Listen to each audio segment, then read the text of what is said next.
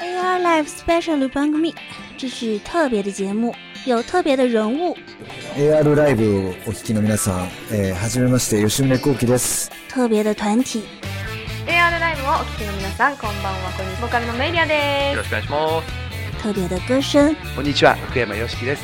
特别的内容。哎，看我来一兵工铲，哎，工兵铲又说错了。 一年做一期乐学节目，这个节目我们说了三年了，终于要做了。女装？嗯？问问问，反正我就是萌豚，哎嘿。还有一本特别的笔记，又挖坑！你们不想想正？还有我特别的男主播，啊！带给听众们特别的收听体验。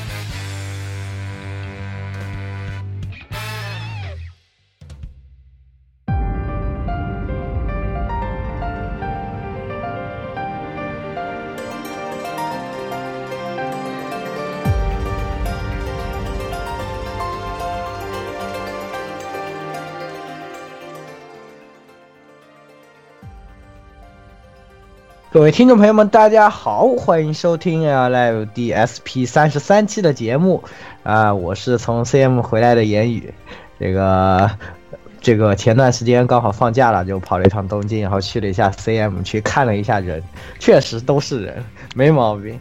然后本来去的时候还说什么一一开始雄心壮志，说什么先去登月，还什么。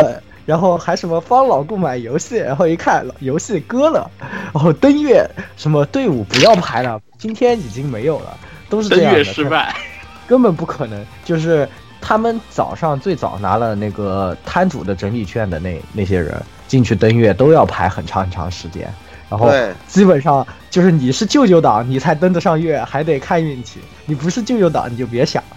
这月球人真可怕，越不起越不起。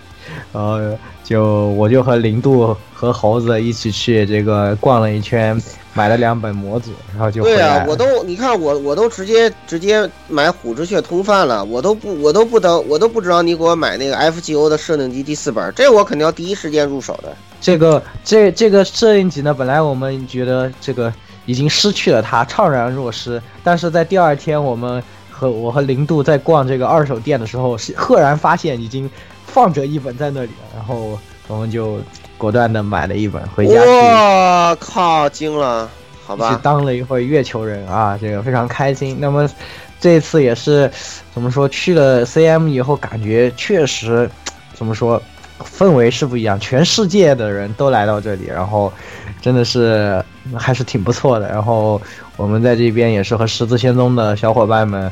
呃，在东京重新聚首，感觉非常神奇。就是很多年前在上海，呃，每次漫展或吃饭，现在都已经发展到了 CM 完了以后去吃饭了，这种感觉是非常不错。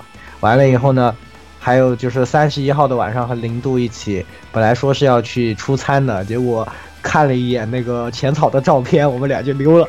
然后这个人实在太多了，估计车站都下不去了。后来我们就在家乖乖的看了这个月球声放送啊，这个这次也是新闻非常多。那这个反正之后我们可能又有这个第二部也开始了啊，我们也等着顾道长整理好资料，对吧？这个新的乐学节目会不会有呢？我也不知道，好吧？那么年年底嘛，大概是大概是年底吧，应该是对对对，嗯，可以可以可以，到时候我们再一起一起乐起来，好，然后对，呃，那这个我的报告就到这边，那么赶紧下一位。嗯，下一位来那个电电波塔十六，大家好，这里是，嗯，啊，这个突然又这个进开始了进月者那个什么的啊，那个十六位宵夜，不用突然，每次都在，你就没有不在过，好吧？没有吧？这个才出了二点二，对不对？哎呀，啊，这关键是这个二点二，你看这个虽然说啊，这个我还是很我有很多不满的地方，比如说什么这个这个 After Story 短的要死了，是吧？啊，但是这个有关键有没这个有有骨科线，这个就呃前面那些都都不重要了，好吧？有骨科就就 OK 了。你，我已经不知道说你什么好了。这个，你这个这个朋友啊，警察叔叔就是他，对对，还是他，没有问题。哎，不是应该说每次出警抓到的都有你，都都有你，对，怎么又有你，又进来混猪排饭吃，是吧？哎，惊了，行了行了，可以可以，来那来下一个，那来十六呃不是那谁，那个老爷渡鸦，哎啊，好啊，大家好，我就是最近开始陷入新的补款地狱的火神渡鸦。你有出过补款地狱吗？你从一五年就在补款地狱，哎，老顾发现没有？他们两个人每次都这样，就是大家好，我是最近刚刚什么什么，然后说一个那个一直都在做的事，然 后就是什么最近又在打禁月，什么每次都是最近又在打禁月，然后下一个人什么我最近又开始刚开始补快，什么上一次也是我刚开始补款，哎，对对对，没错没错，呃，就最近就入了这个 HT 的这个阿卡姆之城的蝙蝠侠啊，老爷啊，嗯，呃，质量很棒，然后感觉自己赚了一个亿，呃，继续等后面的丑爷和阿卡姆骑士报告以上。啊，嗯可以可以，可以可以可以可以可以，反正挺好挺好挺好，触手很多，砍也砍不完，对吧？无所谓了，嗯这个补款就补款吧，对吧？等你呃晒出来，大家又只有对吧？又只有羡慕的份，也没办法，对吧？谁让我们没有这么多触手？那么还是请这个最后请出来这个触手其实最多的这个老顾来，嗯好，那么各位道友们大家好啊，这个频频道就是这个呃福袋一发复明。然后这个一笔挥就富士三十六景的老顾啊，用了三十十加一胡符，社会社承会。让承让承让，承让。零度都抽到社会社会。了，你知道吗？零度在我旁边抽了湿的字，我想踏住他。我只有你不是外乡人，是的这还行，我操！你要对零度说，只有你不是外乡人。是我说的，我和在群里说了一句话，然后就去抽了，然后抽完了以后就出了，然后老顾说什么是借到了借到了，然后我的什么多谢道长，然后这个零度说不对啊，我这边也应该借到了，我来了，然后就开始，然后点完了。然后点开那个五千块的付款，然后付了下去，然后我点点点，然后再点不行，然后啊又没出不行，然后又点五千块，说冷静冷静，不能再点了。然后他说最后一点，最后一下，最后一下，然后就我我只能点点点点点，到最后也没抽到，真的是惨哈。这个最这个最是不是是什么？最后一下，最最最真的是最后的，不不是最后，不是最后，不是最后，不是最后真的是狗啊，然后就不汪不不，就就应该用那张图了，就是我已经没有钱守护加勒底了。再氪半单，再氪半单。不是不是不是，家里底不要守护，都沦陷了，好吧？都没了没？了你看你这人就是假月学人。最近假废狗多了一张新图，叫做“我已经没有钱守护加勒底”。回头我群里面一发，老顾就知道了。哎呀，你看人家达芬奇都变成莉莉了，是吧？又又又得抽一波，对吧？对，看那个剧情的时候，一开始都是什么我操，什么麻婆神父，什么你给我去死吧，然后过一会就是我操，干得好。呃，严风神父有可要大，对，刚刚把奸商给掏了心，然后这奸商就又莉莉莉莉复活了，我真是无语。嗯有可要大，可动一点。但是没办法，在在这个在强化市场里面和交换市场里面，还是那个大币池。嗯，对，还是大碧池，不过没事，很快就会换成小碧池了，我很期待，非常棒，耶，非常赞。耶，赞对，然后就是就是，反正就是，呃，给给可能有日语有障碍的玩家提个醒，就是这个，呃，如果有有幸抽到这个葛饰北斋啊，这个如无必要不要放三破形态。啊对对对，我友情提醒你们一下啊，这个到到时候就就没有可爱的尤加奈跟你说兜兜三班了啊，就变成瓦西加巴拉巴拉巴拉巴拉什么的，你知道吗？妈对对对妈的智障！是吧我我一下吓得就赶紧把它调回了二形态，二形态这么这么主要？主要讲讲他的话，有些还听不太懂，因为他那个时代用语太生僻了，有些那种听着还的那费劲，那种都对，有些有些听着还费劲一进那个多多三嘛，我立马要穿越穿越回传送二去了，好吧？啊！对对对对对，阿图阿是的，是的阿图。一叫他叫他老弟阿是图一，对，也也是豆豆三嘛，嗯，对阿图一也是这样子的，嗯，对，没错，是的，没错。所以说，请保持第二形态，哦耶，嗯，北斋可爱可爱，可爱可爱可爱啊！然后最后我们请来对这些东西啊屁感都没有的，这个四万理由厨也不买理由的蔡三万老师有请。我这个，哎呦，这波黑的太痛快了，才三万 这一套，我跟你们说，我已经看你，我已经听听你们表演很久了。呃，各位听众大家好，然后 AR Live 的同学们你们好，我是老蔡。呃，这次呢，咱们还是继续上次的话题啊，他们这个表演总算是结束了，真是不容易。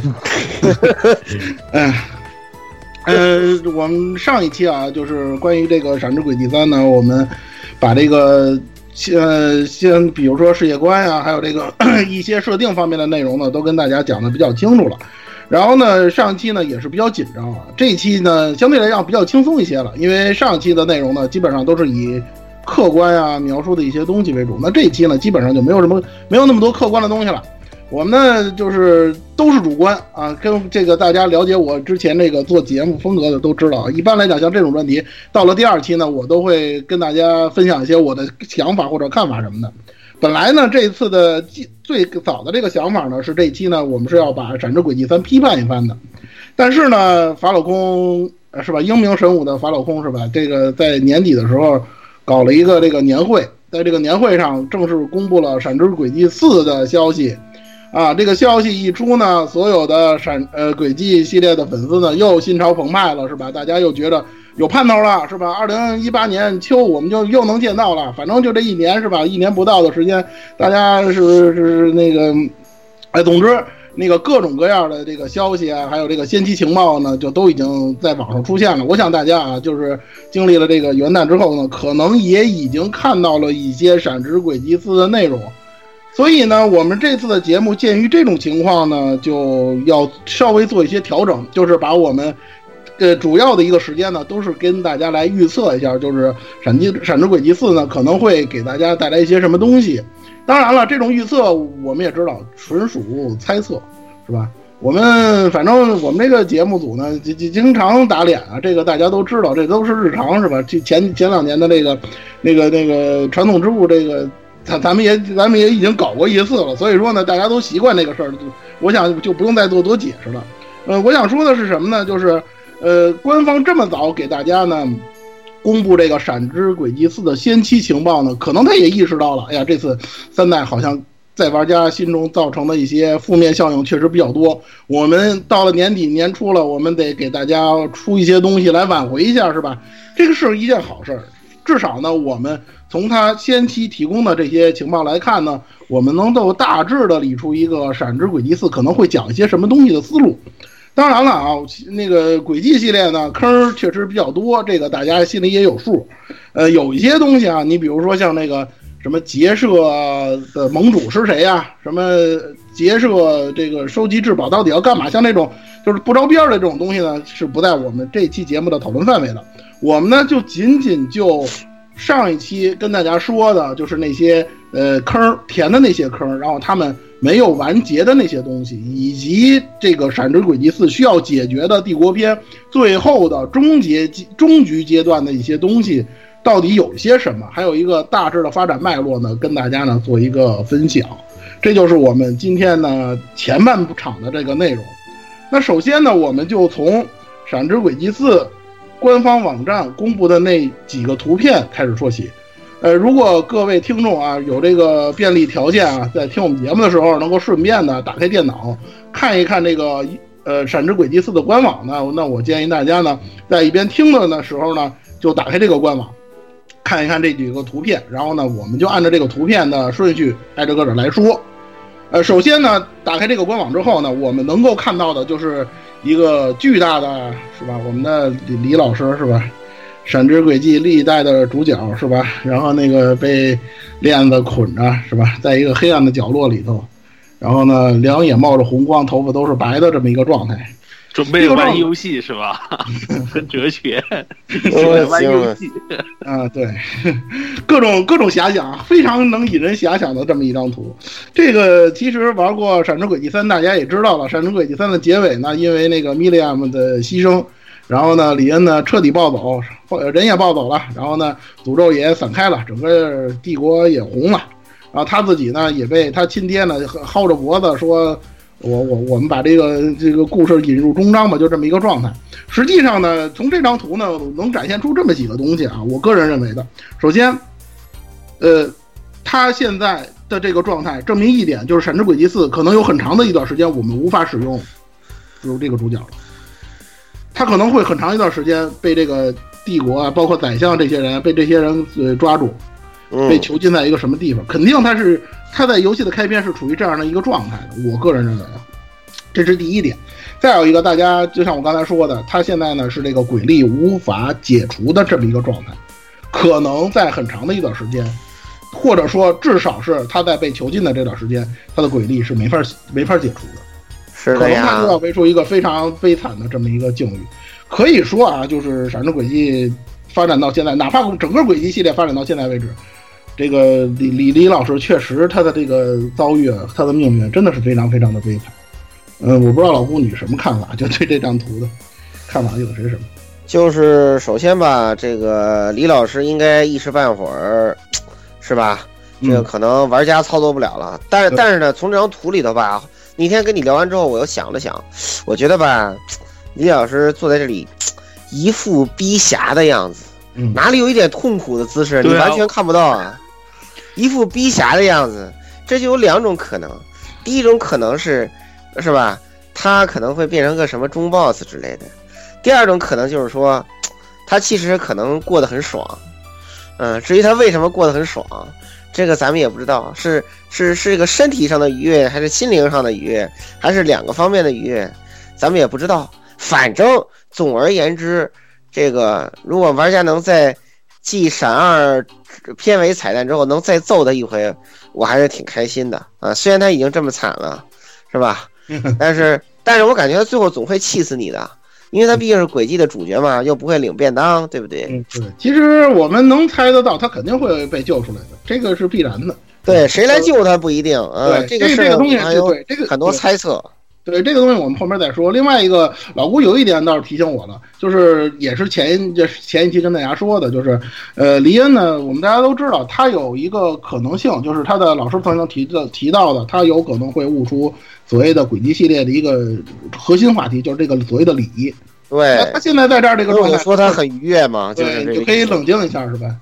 就那个对魔法里的，请你冷静一下吧。那在这个时候呢，他可能可能这是他一个悟道的这么一个过程。但这大家也知道嘛，一般来讲，呃，这种作品呢，你看你现在已经是那个这个这个，或者说说妖妖魔上身啊，或者说是就这种附身的这种状态，正好是你可以悟道的这么一个状态，是吧？修行嘛，是吧？苦行嘛，是吧？对吧？苦修就是这种状态。好了，这张图咱就说到这儿啊。嗯第二，第二个图呢，就是我们的老老朋友啊，老罗，这个罗伊德和这个路人女主艾丽。我知道你们都要管她叫路人女主，对，她就是路人女主啊完全没存在感啊。完全没有存在感的是吧？这这两个人的这张图，这两张图呢，其实值得探讨的地方确实也不少。你看他们待的这个地方，如果是老玩家都能看得出来，这是米修拉姆。这个米修拉说到米修拉姆呢，我们就想到了这个《闪之轨迹三》的第二章那个大少说的那个所谓的米修拉姆鸟笼作战。现在来看呢，那个就是扯淡，纯扯淡的事儿。你能拦得住谁呀、你说你能拦得住老罗吗？你根本不可能，是吧？对，人第二章结尾就出来神交来了，这我们上期都讲过。嗯这次的这个《闪之轨迹四》，既然它的这个时间轴要到这个克州解放的关键时刻的话，那么这二位一定是这个克州解放的重要的一个战力，这个应该没有什么争议。我想大家都能想象得到，既然它《闪之轨迹三》的时候就已经出来了，那么四代的时候很有可能会成为我方的中坚力量，甚至有可能长时间的在队。这点我想大家应该有这个意识或者有这个觉悟，毕竟模型都做出来了，是吧？呃，老罗的这模型它又是以前的，也没有什么太多的争议，是吧？对，唯一对对吧？唯一的一点呢，可能大家没有想到的呢，就是艾艾丽居然是在他身边，是吧？不是那个银，可能有一些玩家会比较疑惑啊，因为大家知道银的这个呃人气一直在这个呃灵鬼和碧鬼的这个人气榜当中好像是排前列的，然后对对对艾丽的人气就比较一般了，要不然她怎么是路人女主呢？但是呢，我跟大家说一点的就是呢，就是，呃，法老空啊，对，在这个正统作品当中啊，对于这个 CP 或者说就是官方 CP 这个东西，它一般来讲还是比较常规的，或者说它它还是比较这个中规中矩的。你比如说像这个《空之轨迹》三部曲，大家都知道，你看那个，呃，约修亚身边吧，这个女生嘛一大堆是吧？对约修亚有好感的一大堆，连乔斯特这样的人都能是吧？脸红心跳，有点暧昧什么的。但是到关键时刻是吧？主线剧情，呃，这最终结局那一定是官配，一定是艾斯蒂尔和约修亚。不，点你要像这样想，能搞定约公主的肯定是爱王子啊。对这个约修亚，首先他是你你还是你这个比喻有一个相对不恰当的地方是，只有约修亚是女主角啊，不是男主角，这一点很很重要。对，而且而且公主啊，而且除了空轨以外，这个灵灵灵灵璧跟这个闪主角都没有定官配，这法老控后来在这个不定官配这块尝着甜头了，对。虽然他他他哥又傻又专一是吧？但是好像他弟弟在这方面比他哥要是吧全面发展是吧？但但是但是目前的这个情况来看啊，这个就是银出场不出场这个东西呢，应该会出，肯定是有大几率，肯定是有应该会出不能出场的。但是呢，从目前这个情况来看呢，至少呢，就是艾丽的出现呢，给了这个零闭轨的玩家一个定心丸，我觉得这点应该是没什么太大问题的。对对对对，，这二位呢面对的这个方向，大家也能看得到啊，远景当中浮现出来的这个克州的兰花塔，这个目的性或者说这个指向性已经非常明显，我们就是奔着克州解放来的。对这个应该没什么问题。而且呢，我们大家也知道，轨呃闪之轨迹四到了四代之后，就闪之轨迹到了四代之后啊，这个角色越来越多，而且呢势力越来越多，很有可能啊，我方的这些队伍不挤在一块儿的话，初期他们也要分组。那比如说像我们所设想的，你像有空轨组啊，有这个嗯旧七组啊，有新七组啊，还有这个克州组。那克州组呢，能够形成队伍的核心呢，那必然是老吴，应该不会有什么太大争议。这就是这张图给大家的一些情况。下一张图还是米修呃亮姆，但是这个角色，我想更能引起大家的共鸣一些，更加有情怀一些的，就是我们的歼灭天天使零。嗯歼灭天使零。呃，说起这个来啊，本来呀、这个歼灭天使零没有在《闪之轨迹三》出场这个事儿呢，我本来是想作为槽点或者说是一个喷点，要在这个第二期跟大家说一说这个事儿的。因为《闪之轨迹三》我们有一个问题，我一直是想说，就是之前所谓的这个艾艾斯蒂尔约西亚没有到帝国这个事儿。这个《闪之轨迹三》他说的这个理由呢是艾斯蒂尔和约西亚被帝国拒签了。这个理由吧，怎么说呢？你要是真是说是跟我较真儿呢，他也有点道理，因为帝国内战嘛，可能有一些人会觉得说，确实是吧，是这个大敌当前啊，你又是这个属于这个军神啊，这个老卡的这个后后代子嗣啊，你不让你来，这是很正常的事儿。但是我跟大家讲，闪之呃空之轨迹 SC 最后的结尾，艾斯蒂尔跟月修亚他是来过帝国，他不仅来过帝国，而且他来过汉密尔。这个如果大家玩过空之轨迹 SC 的话，都有印象。这说明一个什么问题？就是他们俩如果想来，那是一定可以来的，并不会有什么太大的障碍。不管那个奥瓜到底做了什么，这对个奥瓜这个这个好像那个那个谁提坦说过，但是他们俩要来的话，肯定能来。只不过官方这次不让他们俩来，可能是怕旧角色抢人气，或者说他自己也没想好一个什么样的理由，或者怎么样的一个安排，就没让他们来，然后想出这么一个理由来那个解释，或者说圆一下，就这么一个意思。大家不要做过多的联想。但是，歼灭天使他应该是能来的呀。对，那两个人来不了的话，歼灭天使来这儿没有任何问题。这这孩子他欺诈师出身是吧？他想骗过他想骗过谁，那不跟玩儿一样吗？更何况他现在年龄增长之后，他经验又更加老道了，他也不需要什么帕迪尔马，现在他已经不需要这个帕迪尔马尼尔了，他自己独身一人来帝都呃来帝国是没有任何问题的。嗯，对吧？所以我就想，本来是想吐槽说《闪之轨迹三》为什么没有让歼歼灭天使来。你想那个雪拉扎德，虽然说没有正面出场，但是已经就是说侧面描写了很多了，他没来。所以呢，呃，当时我是很怎么觉得觉得很奇呃很奇怪或者很纠结这件事儿的。但是《闪之轨迹四》算是给大家了一个定心丸，这个歼灭天使是要出场的。而且呢，大家也看到了，那个灵呢，她已经是长大了的样子了，非常有那么一点这个成熟的淑女范儿的这么一种感觉，确实是给人一种情怀感。这种情怀感给我感觉，嗯，很不错。而且呢，她是在密西欧拉姆出现的，那她很有可能是跟克州的，就是克州组的这些人有联系。而且大家玩过灵之轨迹和碧之轨迹都知道，灵呢实际上是一个属于能够穿起这个。呃，克州和利贝尔的这么一个关键性的角色，因为这些人他都熟，都见过面，而且打过这打过交道。那么到了《闪之轨迹四》，很有可能，呃，零会成为就是克州组、利贝尔组，或者说叫游击士组以及这个帝国这几个组的一个重要的这么一个串场的角色。因为他呢当中的这个能力，包括他原来这个歼灭天使的这个力量，或者他的这个实力，不以及他的这个人脉，或者说他的这个这个这个这个人际关系的这个程度，应该能够对我们这几个组当中的一些工作，或者说他们未来可能要做从可能要干的一些事情有所帮助。对，而且呢，以他的这个能力，我觉得如果说在空轨组啊，或者说叫游击士组作为重要的战力，甚至说作为一个领导者是没有什么太大问题。这就是我对歼灭天使的一些看法。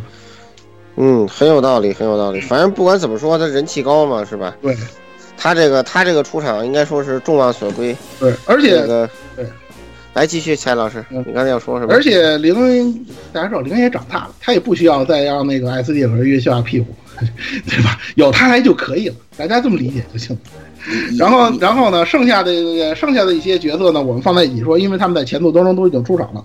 首先是这个库洛，库洛关于库洛的分析，我们后面还会说。但是在这张图里头，我们能够看到的呢，就是他所在的这个位置，嗯，非常有意思。它的这个背景这个地方，如果大家对《空之轨迹三》和《壁之轨迹》还有一点印象的话，这个地方其实很有可能就是结社的本部星辰之间，就是他们开会那地方。很有可能是这个地方。库如果说真的是这个地方的话，那么库洛很有可能会成为轨迹系列到现在为止，也就是到目前为止接近故事最核心真相的人，因为他打到那儿了。假设他不是杰克的人的话，那他打到那儿了，这一点非常非常重要。对，非常重要。虽然轨迹系列很多主角是吧，毁天灭地这本事都有，然后说能力有多强，如何如何的，但是真正能够进入到这个领域的人不多啊，不，几乎没有，几乎是没有的，你知道？嗯，可可能你说说像从结社叛逃的那些人，他们可能去过，但是像库洛这么一个外人，他能进入到这个星辰之间，确实不容易。我们说库洛这个角色，我后面我们也会分析啊。这这个角色实际上基本上是一个被《闪之轨迹》系列毁掉的这么一个角色。但是如果他要是凭借这一点翻身的话，我觉着在某些轨迹玩家看来可能会是件非常令人欣喜的事情。而且从他这身衣服，大家也能看得出来，是吧？跟李野基本上是情侣装。我一天看到刚看到这张图的时候，我就想吐槽这一点。很有可能他也会成为我方的一个重要的战力，成为我方。这基本上是肯定的。对，在轨迹这种屌游戏里头，就这种人气高的角色，一般轻易都那什么不了。他就因为人气高，我操，能能能能强行吐个便当。对啊，死了活活了死的是吧？就这么一种状态是吧？对，呃嗯，他呢还好，这个至少他有了一个爆点。然后呢，铁骑队呢是这样的，就是我个人分析啊，就是尤其这个豆巴利穿上便服之后啊，我的一个看法就是这个铁骑队要有事儿。实际上这个事情呢，在这个《闪之轨迹三》当中呢已经有所透露了，因为这个七姐不死之谜，这三位是一点都不知道。也就是说，实际上七姐有很多很多很多的事情都是瞒着这三位的。这个产生一些嫌隙，我觉着是一件非常正常的事情。再有一个就是。呃，以七姐目前的这个状态，我觉着这个铁骑队啊之间产生隔阂，甚至说是解散。当然说解散可能有点夸张，就是就是各顾各的，各本就是说各自干各自的这种情况是很有可能发生的。或者说他们有一些别的什么目的，或者说是有一些别的什么原因。但是从豆巴利这身便装，我们能看得出来，这个角色很有可能也会成为我方的战力。我觉着啊，这只是我的一种感觉。而且他作为这个，可以说是这个所谓的啊铁骑队里最精明的一个人，或者说他想的最多的这个人，他如果反水的话，应该是件非常正常的事情。因为我们大家都知道啊，就像老顾刚才说的，这个谁人气高，谁就有可能那个。按照这个理论来讲，多巴利是这个铁骑队里人气最高的。虽然说他有时候经常犯傻子，然后但是呢，这个这这个角色一直是很讨喜的这么一个人。如果他能加入到我方队伍当中来的话，那么首先他还是会。给我方的，尤其尤其是这个关于这个骑神方面啊，以及这个结社的这这方面呢，提供很大很大的帮助。对，嗯，有可能，有可能，要不然让很有可能让这个配角特意让七姐给他们解放出来，就很明显是让让让他在某种程度上要成为可操作角色的。其实，对，而且而且而且，其实那个呃，这次那个。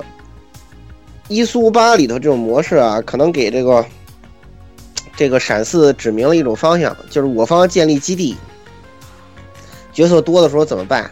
然后你可以，然后你可以回基地切换角色，就是类似于这样一种啊，其实。其实老吴这个应该是应该是伊苏跟轨迹学的，因为空之轨迹 SC 啊，它 PSP 版就能，PSP 版新增了两个角色，一个是穆拉，一个是那个谁，那个叫叫叫什么来着？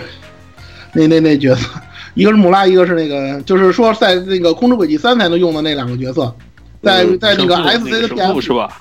对对对对对，那个时候你就能在那个那个什么号上就能换人了。然后包括这个闪鬼二，不是他们在闪鬼那个二是最典型的，对这那个空艇上面也是可以换队友嘛？而且《闪之轨迹换三》的结尾大家也知道了，那个谁把那个谁二姐跟那个黄金罗刹把那个飞空艇已经开走了，那个十有八九就有可能会成为我方的基地，这都有可能，你知道吧？呃，当然了，到这个地步啊，除了这几个目前公开的，包括新出场的这几个角色之外，还有一些人，我觉着也是有可能出场的。你比如说前面所说的银，这个人气太高，而且闪二大家也知道，银已经有过出场的这个机会了。对啊，嗯而且堆绅士嗷嗷怪叫，嗯 反正大家也知道嘛，人气高的人他肯定会让他露个脸的，对吧？哎而且我觉得他不止就是说就是不只是露脸的问题了，你知道吗？对嗯，大家就等着给他配回路就完。对，呃，所以呢，实际上呢，那个近藤也说了，说《闪之轨迹四》呢会成为这个呃轨迹轨迹系列历史上空前的这个人物繁多的这么一集，那肯定他会有很多很多的角色出场，然后呢，呃，各各自有各自的表现，这个是非常正常的事情。对，然后呢，从目前的这个信息啊，就目前来讲的这个透露的这个非常非常微小的这个信息呢，我们再结合我们上一期跟大家说的这个《闪之轨迹三》的这个呃背景和一些历史呢，我们就能够大致的推测一下《闪之轨迹四》呢，呃究竟会发生一些什么事情。然后呢，这个打脸预测这个部分呢，我还是跟上期一样，咱们按照事儿和人这两方面来跟大家说。首先是事儿。《闪之轨迹三》呢留了这么一个大坑，是吧？诅咒已经蔓延到了整个塞姆利亚大陆的西部，那么这个事儿要怎么解决？这是我可能，这肯定是亟待解，可能是亟待亟待探讨的这么一个问题吧。呃，反正巨大黄昏呢持续了这么长时间了，然后黑之史书呢也没有一个明确的这么一个提示，但是呢，呃，我们既然我我们能我们看到啊，既然这个宰相也好，或者说是结社也好，这么看重李野，把他就是以他那个状态都把他都要把他抓起来的话，他们肯定也意识到了林恩是能够解决这个帝国诅咒和这个巨大黄昏的这么一个关键性质的人物，所谓对。破开黑暗的一闪嘛，对吧？对，至少啊，咱至少说一点，就是起码这个临门一脚这个事儿，他能解决，他是负责干这个事儿的人。所以呢，我们去思考一下这个之前啊，就说这个呃这个七大奇神的出现，包括在《闪之轨迹三》啊，现在这个呃就是这几个奇神啊，他们的这个呃再次出现的这个这么一个表现，呃很有可能啊，我自己的预测啊，就是很有可能。嗯、这次的这个诅咒解决的这个方式，依然是跟这几个奇神是有关的。呃，我们看过这个这个这个还是《闪之轨迹》啊，我们看过《闪闪之轨迹四》的这个 logo，大家能够意识得到，就是我觉着啊，就是很有可能这个解决诅咒的方式，就是这个嗯当年所谓的这个奇神它形成过程的一个逆转。大家还记得我跟您之前跟大家说的吧？两个至宝互克，然后呢融合，嗯融合了之后呢找容器把它们分解成七个奇神，很有可能这次呢就是七个奇神重新凑在一起，然后就是打，是吧？谁把谁打服了，或者说怎么样的，让他们重新再融合。有人可能会说了，重新再融合，那两个至宝不是还得接着下吗？没关系，咱不是有李恩吗？对吧？让李恩来解决这个事儿，也许就是这个样子。嗯可能还有一些其他的助力，或者说一些其他的那些呃促进那个这个这个呃奇神分解啊，以及这个这个至宝诞生的这个仪式啊，或者说一些相应的这么一个呃措施或者是实验的在里边。但是我个人认为呢，既然你要凑出这个七个奇神呢，那么肯定这个解决诅咒的问题是要跟奇神有关的。这个呢也是呃在包括宰相在内这些处就是说这个这个深入到这个巨大黄昏这个核心的这些人物，他们能够解决的这么一个问题。呃，黎恩呢，其实要做的这个事儿呢，我认为呢，他呢就是完成这个关键性的这一步。当然了，具体他怎么完成，或者说他用一种什么样的力量，跟他那个身上无法这个散去的这个鬼之力到底有什么关系？这个东西，我认为就是，闪之轨迹四》可能要着重给大家描写的内容，可能也是大家最为关心的这么一个内容。呃，说到这一点呢，我觉着呢，接下来的问题就呼之欲出了。既然李恩呢被捆着这么长时间了，是吧？怎么着我们也得给他救出来。而且大家也知道，他回归主角团队是非常正常的事情。所以呢，这里就有一个问题在那儿，就是李恩到底什么时候会被救出来？这个问题很有意思啊，因为我在网上看到了大家的一些讨论了，基本上三个三个时间点，这个游戏初期、游戏中期、游戏末期，就这三种。游戏初期的持这些观点的人呢，是基本上属于这个黎恩的粉丝，或者说是属于这个轨迹所谓的轨迹脑残粉啊，就是这样的一些人。他们就觉着呢，就是这个让林恩是吧抓在那儿根本就是个幌子，呃，然后呢初期呢可能想个什么辙，随便想个综合主义的方式就能给他瞪出来，是有这种可能，就是说从初期是吧，在这个这个官方欺诈你一下啊，然后那个李恩一下子就回到队伍。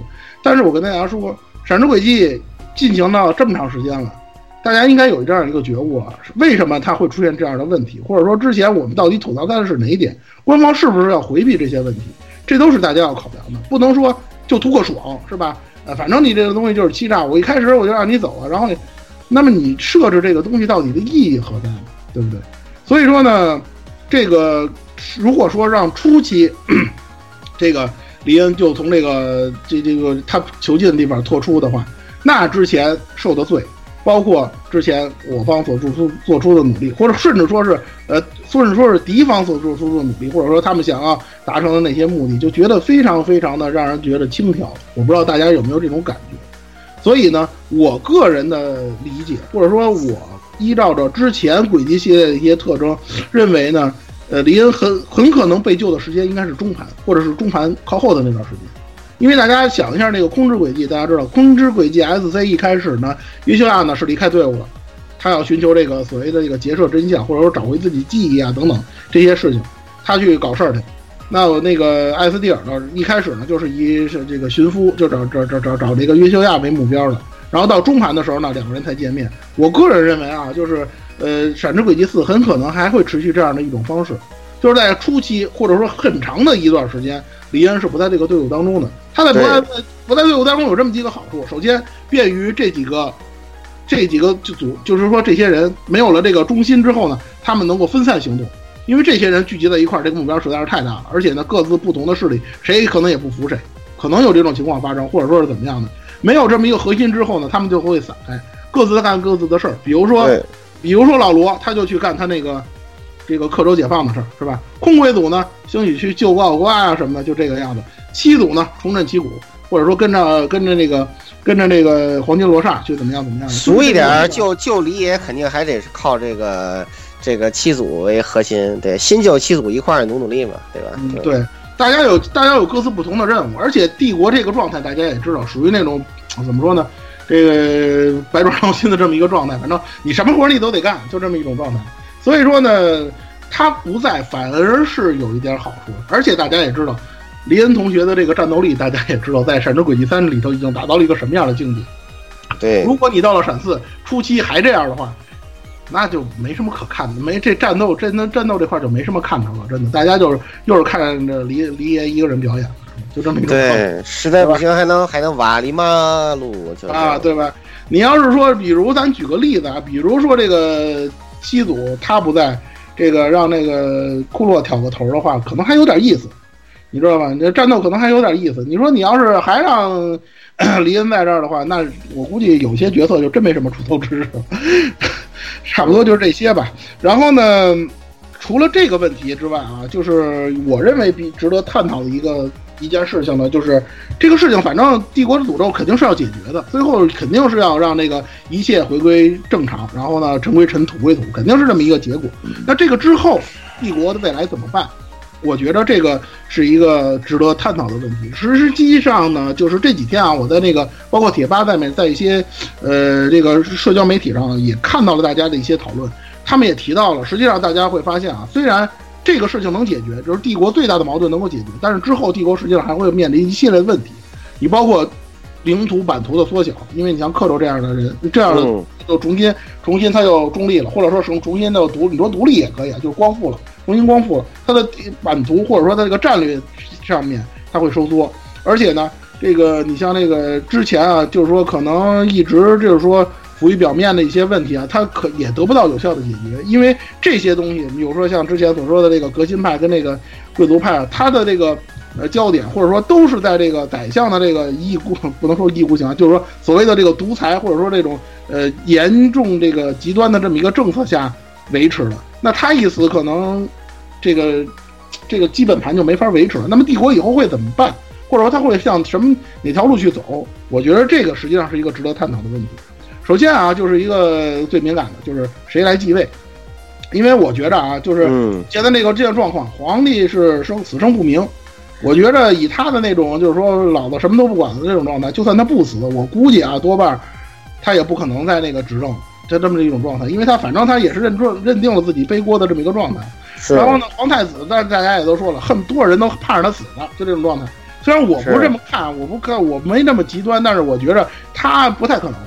这货如果再继位的话，帝国永无宁日了，你知道吗？就他那个样子，是吧？嗯所以呢，谁最有可能呢？有人说是奥利维尔，奥利维尔呢，其实我们前面跟大家分析过了，他在第他在《闪之轨迹》，尤其后面这几个作品当中啊，他的这个表现确实是比较尴尬。一方面啊，他自己也说了，就是我自己不我不想去继位，这是一点。再有一个呢，就是他现在远离这个斗争核心，或者说远离这个鬼呃帝国篇的那个主要矛盾呢，离得实在是太远了。他回来的话，我们说啊，如果他要是回来重新执政，或者说是回来去做皇皇帝的话呢，可以说是一件比较那个，可以说是一件非常都合的事情。你你可你能体会得到这一点，他就是给人一种感觉，就是完全成了一个捡钱包的。因为我们之前说过，他的那些事儿，就是本来应该他做的事情是李恩做的，他自己几乎没做什么。对，他他成立的这个七组是吧？他本来是想探索第三条路，首先路没探索出来，其次七组这些人，要不然就是成为了这个宰相的棋子儿，是吧？要不然就是被就是连跟着那个跟着李恩一块儿被宰相忽悠，就这么一个状态。实际上他这个机组并不是特别的成功，他成功不成功取决于闪四，而不取决于他之前的表现。再加上那个呃，就是帝国内战嘛，他也是被支来支去，也是被当了当成棋子来用的。所以说，他实际上并没有对于帝国的复兴或者说解除诅咒、解决这个问题提供多大特别特别大的突出的贡献，然后最后还被炸了。所以说，他真的是在这个轨迹系列当中表现的是特别尴尬的这么一种状态。通常这样的角色，除非说你用大量的方式来圆这个事儿，但是我觉得以《闪之轨迹四》的这个篇幅，因为它有很多问题都要解决，已经轮不上去给他更多的戏份了。在这样的一种大前提下，我认为奥利维尔继位，或者说奥利维尔成为这个帝国第一执政的可能性是不是很大的这么一种状态？那么谁很有可能成为帝国的下一任的这个领导者呢？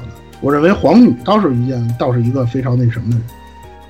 她虽然说也是远离核心，她可能给给人的一种表面就是她更加远离核心，但是她有一个特点，辅佐她的人或者说是帮助她的人太强了。一个是对迪恩的妹妹，这个没什么商量的，一直是一个非常有能力的人，不显山不露水的。但是他实际实际上，大家玩过《闪之轨迹二》，包括闪闪三的那个初期，大家发现他有些事情做得很漂亮。再有一个是缪泽，这个缪泽，我觉得大家已经没有什么可说的了吧？这个人非常英明的这么一个人。如果说他没有什么别的坑，他的这个活动范围或者他的势力范围，就是在帝都安呃不是呃就是在帝国安心的做他这个新凯恩宫的话，那么他收拾那个帝国派，就那个贵族派和这个革新派没什么太大问题。对实际上这一点大家在闪三也看到了，他收拾那个就那个老贵族，就那个嘚瑟的那个贵族，收拾的非常漂亮，事儿竟干的非常利落，他没有任何问题。他有些政治手腕实际上非常像宰相，但是他没有宰相那么极端。所以说，只有这样的角色来辅佐皇女，加上他们私交又不错，这样这个就形成了这种关系，他们去来执政，我觉着其实是没有什么太大问题的。当然了，大家也知道，帝国主主政的这个角色也并不是这么一个特别重要的这么一个角色。所以说呢，总之呢，就是这个皇女啊继位这个可能性，我认为还是非常非常大的。而且呢，大家也知道，塞姆利亚大陆有这个传统，是吧？你看那个利贝尔是女皇，是吧？对那个各州光复了之后，铁定是这个艾丽啊，艾丽成为那个新新州长，新的女州长，啊，新女州长是吧？而且呃，那个，而且呢，那个，你像你这，你看再看帝国，如果帝国是一个女皇帝，那也是非常正常的事情。而且我跟大家说，帝国不管是谁执政，到最后这个这个革新派和贵族派最后肯定是往和解这个方向走的，这是没什么问题的，因为他们已经打的剩剩剩不了什么人了，基本上，你知道吧？已经剩不下什么人了，剩下的人只能和解了。不光他们得和解，那个包括像魔女、地精啊，基本上他们是也要和解。这个我们后面还会说啊。对，嗯，然后呢，可能有人会说，哎呀，这样的话，如果要是说帝国这个这个高层全都是女的，这不太好吧？没关系，不是还有库鲁泽吗？对吧？库鲁泽虽然说可能辅佐皇太子没什么太大希望，但他可以辅佐女王啊，对吧？他还可以辅佐迪恩的妹妹，对吧？防止那个帕特里克那样的人，是吧？如果离恩去悟道了，还可以防止帕特里克人有什么图谋不轨的事儿，是吧？应该应该没戏，应该没戏，因为因为妹妹基本是一个撼动不了的骨科，对对，基本上没无法没没有任何可能性被撼动。对，而且他责任感也是一个非常强的人，他根本不根可能根本就根本就没心情搭理这些帕特里克。开玩笑了，开玩笑了。呃，这个问题咱先说到这儿。然后呢，就是克州，克州其实就没什么，嗯，可说的了。那个壁纸轨迹呢，已经把结局告诉大家，克州光复还剩半年，大家尽拭目以待就行。之前也说了，克州光复的话，下一任克州州长肯定是艾丽，这也不用想，是吧？至于说这个老罗干什么呢？反正城管继续干他的城管。他吧有一个有一点，我跟大家说一点啊，就是我一直想说的，就是他这个人实际上是一个目的性非常强的一个人，不光是之前咱们跟大家吐槽的，就是这个什么打赢了你，你就是我的人了。除了这一点之外，他绝对对他对于他分内的事情，那绝对是义无反顾的。但是分外的事情，或者说是一些就是说他的这个领域，或者说他这个涉猎范围之外的事情，实际上他并不是特别关心，你知道吗？他不是什么都管的那种。这个点跟他的这个身份，或者说跟他的这个境遇是有很大关系的。所以说呢，有些人可能会说说说说这个老罗以后在这个帝都帝国怎么样啊，或者说怎么样？我觉得这个可能性不大。以后啊，他以后的这个活动范围，或者说他的这个涉涉及的这个范围，基本上还是在克州，这点应该没有什么太大问题。反正他不是做城管，就是给这个新州长做高级打手，基本上就是这个样子，继续做他的公务员。嗯。然后呢，这个说这个问题解决了之后呢，我们接下来看这个事件部分的最后一个，也就是呃最最为敏感的一个问题，就这个所谓金色奇神的问题。金色奇神呢，在这个呃闪三的结尾，呃大少曾经提到了一点，就是呃这个最后的这个角色，难道就是呃估计多半就是谁谁谁谁谁，就是这么提到了这么一个。实际上呢，我觉着啊，这个金色奇神呢，在这个。七大奇神里头，我们前面也说了，它的作用还是非常关键的。这个大家想想就能明白。目前七个奇神里头，你像李恩肯定是我方的，这个没有问题。库洛呢，很有可能就这个七强派，他很有可能也会加入我方。这样是两个。如果再加上一个金色奇神也是我方的话，我假定啊，如果金色奇神也是我方的话，那么奇神目前的状态就是三对四。我觉得这样的一个状态，我方其实还是有的打。三对四再加个歼灭天使，四对四挺好。啊，歼灭天使完美，不是歼灭天使现在有没有萝卜都是问题啊。不不不，他自己自己造个萝卜，你也太小看他了。不是这个，你不能你你话不能那么说。那两结合了两大社出了那个萝卜，艾丽莎·驾驶那萝卜，那是什么东西？歼歼歼灭天使的问题咱不谈，因为奇神这个这个说实在的，有一点这个神仙打架的这么一种状态。呃，所以呢，我个人认为啊，其实这个金色奇神啊，它的驾驶员是谁，这事儿不是特别重要。我认为最重要的一点，实际上是金色金色奇神，他肯定应该是我方的，站在我方的这个立场上的人。是，对，从这个角度上来讲呢，我提供三个我认为可能性比较大的角色，就是成为这个金色奇神启动者的。首先，第一个黄金罗刹，我觉得他如果成为这个金色奇神启动者的话，应该没有什么太大争议。这个指向性和提示性太强了。从外号是吧？从他的实力，帝国人类天花板，是吧？从各个方面来讲，他不成为骑神，谁成？他他要再成为骑神，他就不是人类天花板了，他就成为七姐 number two 了，就啊，对啊，反正七姐也说了嘛，我你就是我，我身为这个人类的时候的这个实力，你已经跟我差不多了，是吧？人家都已经钦定了，是吧？他如果要说，咱说句不好听的，如果如果七姐要是先逝了之后，他做接替七姐的位子，我觉得没任何问题。反正他这个性格，大家也知道，四处想找架打的这么一种。对吧？但但是啊，可能有的人也说了，说这个太简单了吧，对吧？这个你说他这个如果成为奇人的话，是不是悬念没什么悬念了，或者说怎么样的？这个反正反正那个近藤是这么说的，说这个奇神跟的启动者跟他头发颜色无关。这东西反正大家看怎么理解，要么就是确实没什么关系，要不然就是是也不是因为这个来的，就这两种可能。所以说呢，除了他之外呢，我个人我呢还有一些认为可能性比较大的角色呢，跟大家分享的，比如说像缪德，我认为他也是有可能的，因为这个《闪之轨迹三》终章的时候呢，二姐跟那个黄金罗刹呢，他们曾经提到过这个事儿。这个事儿呢，有可能是黄金罗刹自己去接受试炼了，但是呢，从他们两个人的言语当中，我认为呢，指向缪德的这个可能性会更高一些。而且呢，缪德大家也知道，很多他的这个前面也说了，他很多很多的这个坑儿，或者说他很多很多的这个黑历史，或者说他这个背景的东西呢，都没有发掘出来。那是不是有这一项？我觉得可能性还是非常大。除了这两个人之外，还有一个我认为有可能成为金色奇神启动者的就是阿修。这个可能跟很多人的观点是不一样的。阿修是这样，我们这我们上期也分析过了，他因为这个刺杀皇帝这个事儿，不管是不是他做的。因为这件事的发生，他在帝国已经没有什么生存的余地了。如尤其帝国，大家知道现在帝国国民的这种亢奋或者这个极端的这么一种状态，如果他走在大街上不被人揍死就这么一种状态。当然他死不死不一定啊，就这么说啊。但而且呢，大家还记得就是他这个抹眼的这个事儿，就是说他每次想起这个哈哈梅尔的这个事儿，他这个眼睛就会发闪红光，或者说是怎么样的。这个问题到现在还没解决呢。这个事儿到底是怎么回事，或者说阿修到底是一种什么状态，这个我们还不确定。而他如果想在《闪之轨迹四》当中还有什么作为，或者说还有很大的一些爆，还有一些爆点爆给大家的话，我认为如果他是启动者的话，那可能会非常非常的正常。因为有这件事儿的话，他在《闪之轨迹四》还会有更多的戏份，或者说更多的表现。否则的话，他隐身一段时间，我认为也是没有什么太大问题。对，所以呢，这个就是我认为的金色奇身有可能是哪些。角色的这个这这启动者是哪哪些角色的这么一个看法？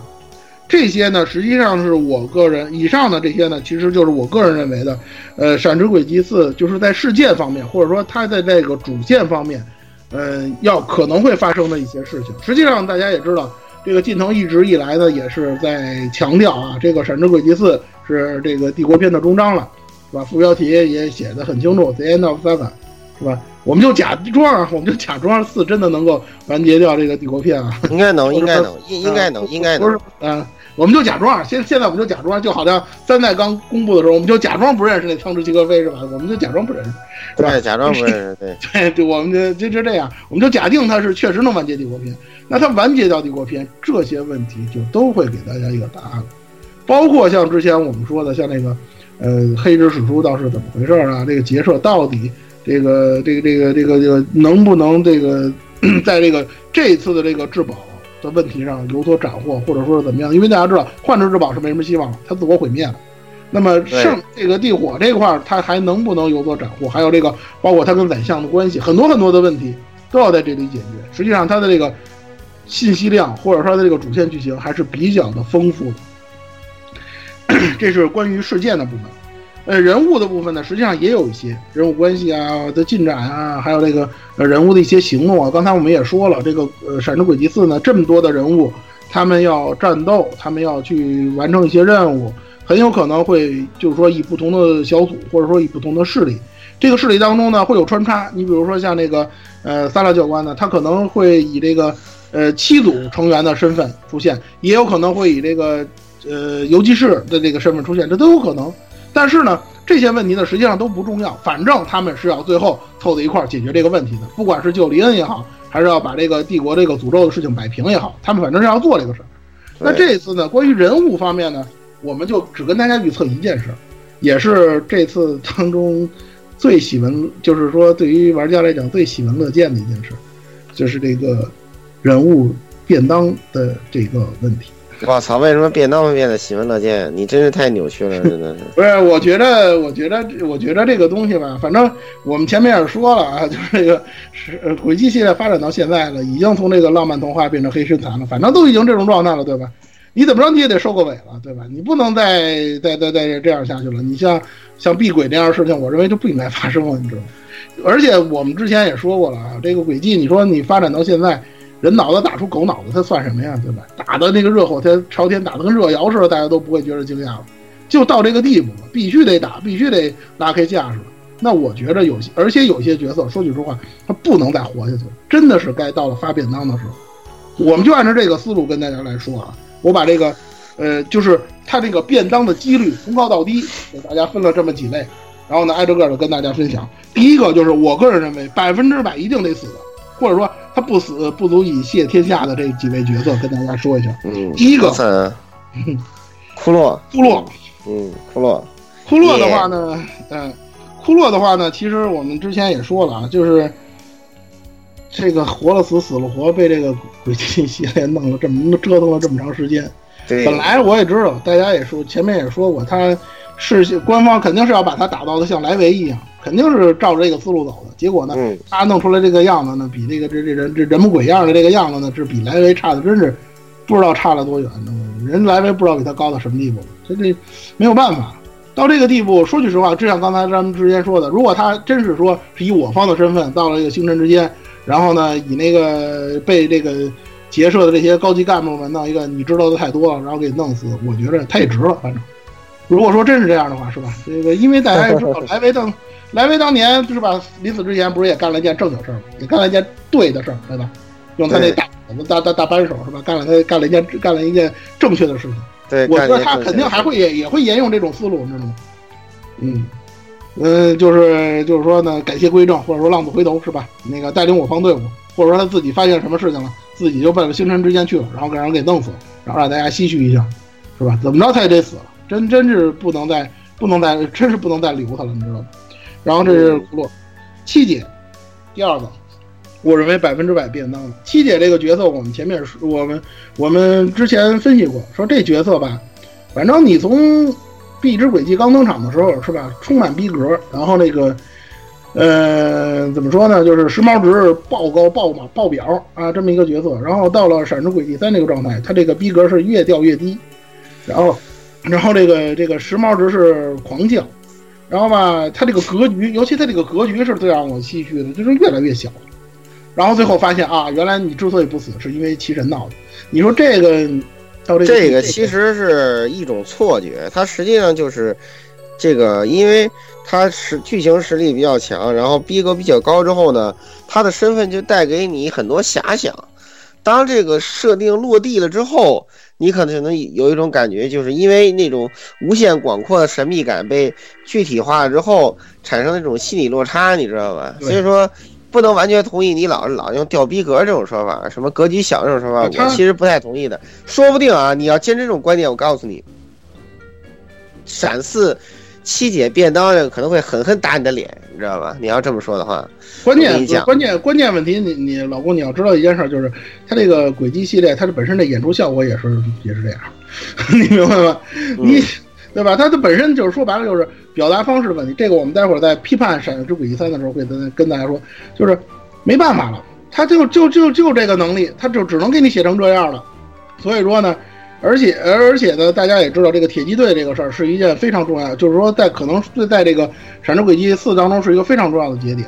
那这个时候说实在的，七姐便领个便当，或者说是回，就是说尘归尘，土归土了，这也没有什么太大的争议。他到这个地步，而且大家也知道他的这些东西，就纠结的这些事儿或这些事儿，基本上就到这个帝国了，到帝国为止了。所以说呢，我认为他的便当是非常有可能，实际上不能算便当，就是说，重新那个归于虚无的这个状态是可能性是非常大的。是，然后是宰相跟列兵王这两个角色放在一起说，为什么呢？这两个角色必须得死，没什么说的，他们俩不死，帝国永无宁日。这个我觉得没什么可说的，真的。宰相到了这个地步了。是吧？甭管他说，你说你是忍辱负重也好，是吧？是把所有的这个所有的这个罪过都呃集合到自己身上，然后把所有的罪孽都集合到自己身上也好，还是说是你真心爱你自己的儿子来讲，甭管怎么说，到闪之轨迹四，你必须得死。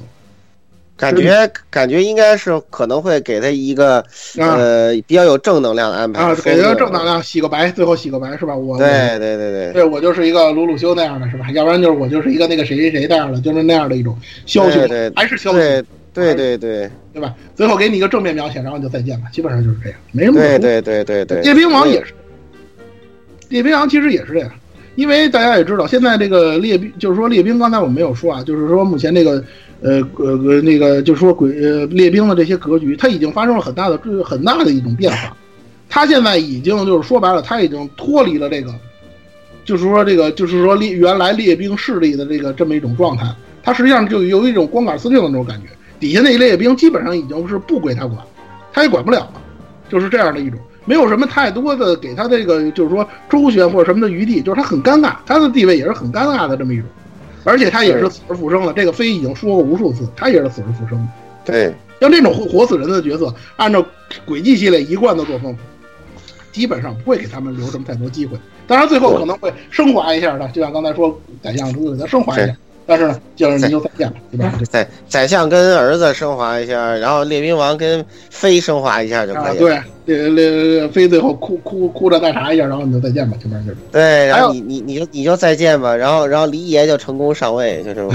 对，黎爷成功上位，对吧？呃，还有一个我认为必须得死的就是亚历山大爹。就这阿尔贝里希，我个人认为必须得死。这个角色，说句实话，我我这么跟大家说，这个角色某种意义上实际上是帝国篇，或者说是这个闪呃闪之轨迹系列真正的幕后主使。宰相这个角色，实际上他还有一点点的正面意义。对，而且之前我们大家知道，他正面意义还是很多的，至少他还是个枭雄。这个阿尔贝里希实在是太坏，我也不知道轨迹，我也不知道这个法老空是怎么想的，为什么每次一到这个博士啊、教授这种角色，就把给他写的这么坏。你知道吗？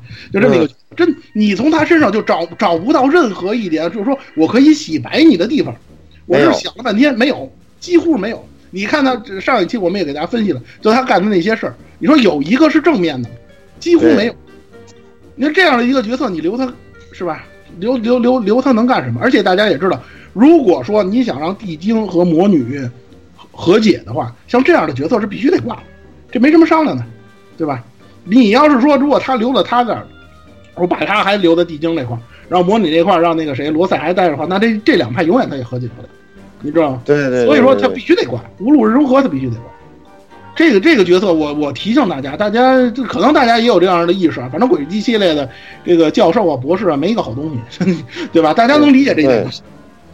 这是这个阿尔贝里希，然后呢，紧接着就是高危便当组。所谓高危便当组呢，就是。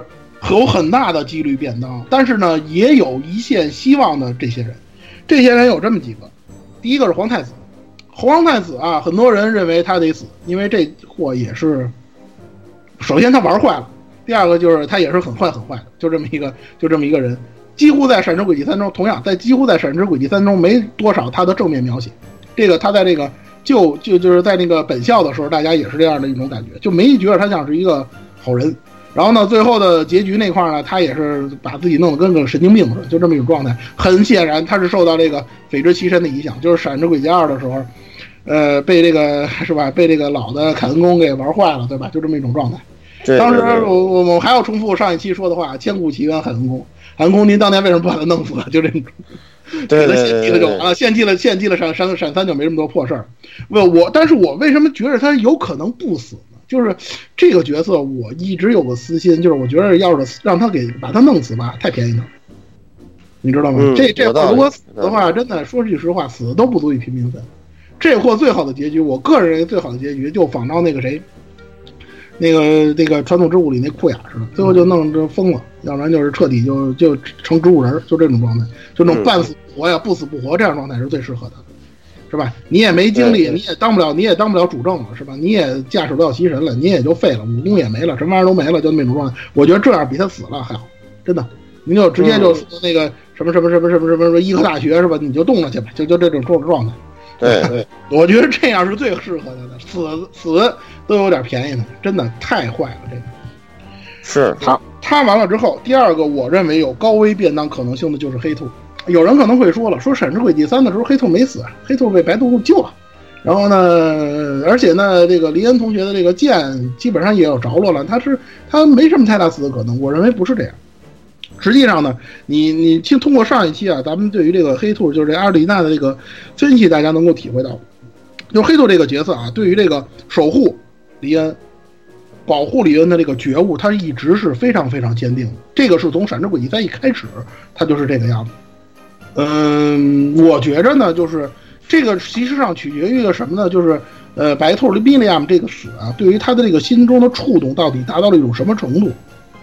这是一个我觉着《闪之轨迹四》可能会重点描写的这么一个问题，因为这个事儿确实是一件很沉重的事情，而且对于同样是这个 OZ 系人造人的这个黑兔，一定心中会有一样的会有一定的觉悟的这么一个地方，即使他不死啊，我方队伍当中也得有一个人去开导他这件事儿，否则他他会永远纠结这个事儿。虽然他嘴上老是说说这个说我没有姐姐，这个这白兔不是我姐，但是他她是一个心很重的这么一个女孩，这个大家能感觉到，这个跟那个呃闪闪二的时候那个不食人间烟火的那个黑兔是完全不一样，他这个心是。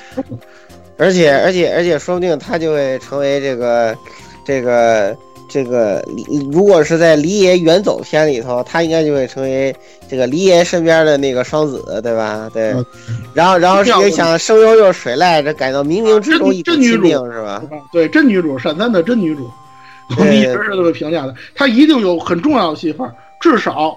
他即使不死，他重重最很重要的这个内容就是如何开解这个心结。实际上，他这个心结比林他他他凉不凉跟离野凉不凉之间有着莫大的关联。我跟你讲，就是如果离野不凉，他大概率不凉；如果离野凉了，他大概率凉。我我也我也赌奶一把，但愿这个临门一脚不是把黑兔踢出去就行，你知道吗？你滚犊子啊！你滚犊子啊！你这话我觉得特别有可能实现，我告诉你。对。嗯，那那那依然归结到这个阿尔贝里希太坏，这个人太坏，他对太他妈坏了，就为了干这个，太坏了，太坏了，太坏了。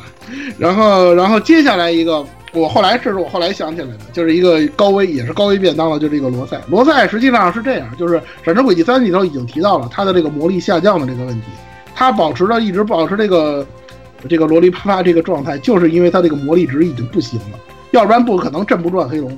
你知道吧？这个东西实际上闪闪三里头已经已经有了揭示了，而且大家也知道，像那个他他的前代，就是这个魔女的前代掌门，也是因为这个解就是解决诅咒的问题牺牲的。那么他是不是会走和他前代一样的道路？这点确实值得探讨。这是一个。再有一个呢，就是我们之前说的，魔女跟地精要想这个和解的话，靠他和这个阿尔贝利西这代人恐怕没什么希望。但是他们的后代，比如说像艾玛或者是二姐，当然我觉得艾玛可能几率更高一些啊。如果是这些人，包括像那个乔治，就那死胖子，就这些人，如果说站到台前的话，那他们和解的话，我认为可能性还是比较大的。如果说是还是罗塞、阿尔贝里西这些人，那几乎没有什么和解的可能性。所以说呢，基于这几点呢，我一直觉着就是，呃，罗塞呢，可能这次呢，他的这个尤尤其这个。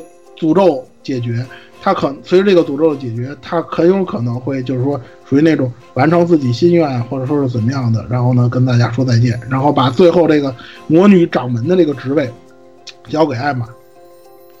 嗯，对，得看老太婆人气怎么样，我还真没注意，老太婆人气还行吧，还可以吧，我觉得。只能说还可以，但是槽点也是比较多的，因为她跟那个艾丽莎的母亲一样，就是属于那种有话不说，有话不好好说的那种。我就是不告诉你，我都知道这些事儿，我都知道，我就不告诉你，你知道这种状态，让人很纠结。这个角色是一个让人很纠结的角色。闪之轨迹二的时候，他好像就是这个样子。闪之轨迹三就更明显了。就是不憋到最后，他不说，你知道吗？官方就给他塑造出是这么一个角，这么一个形象。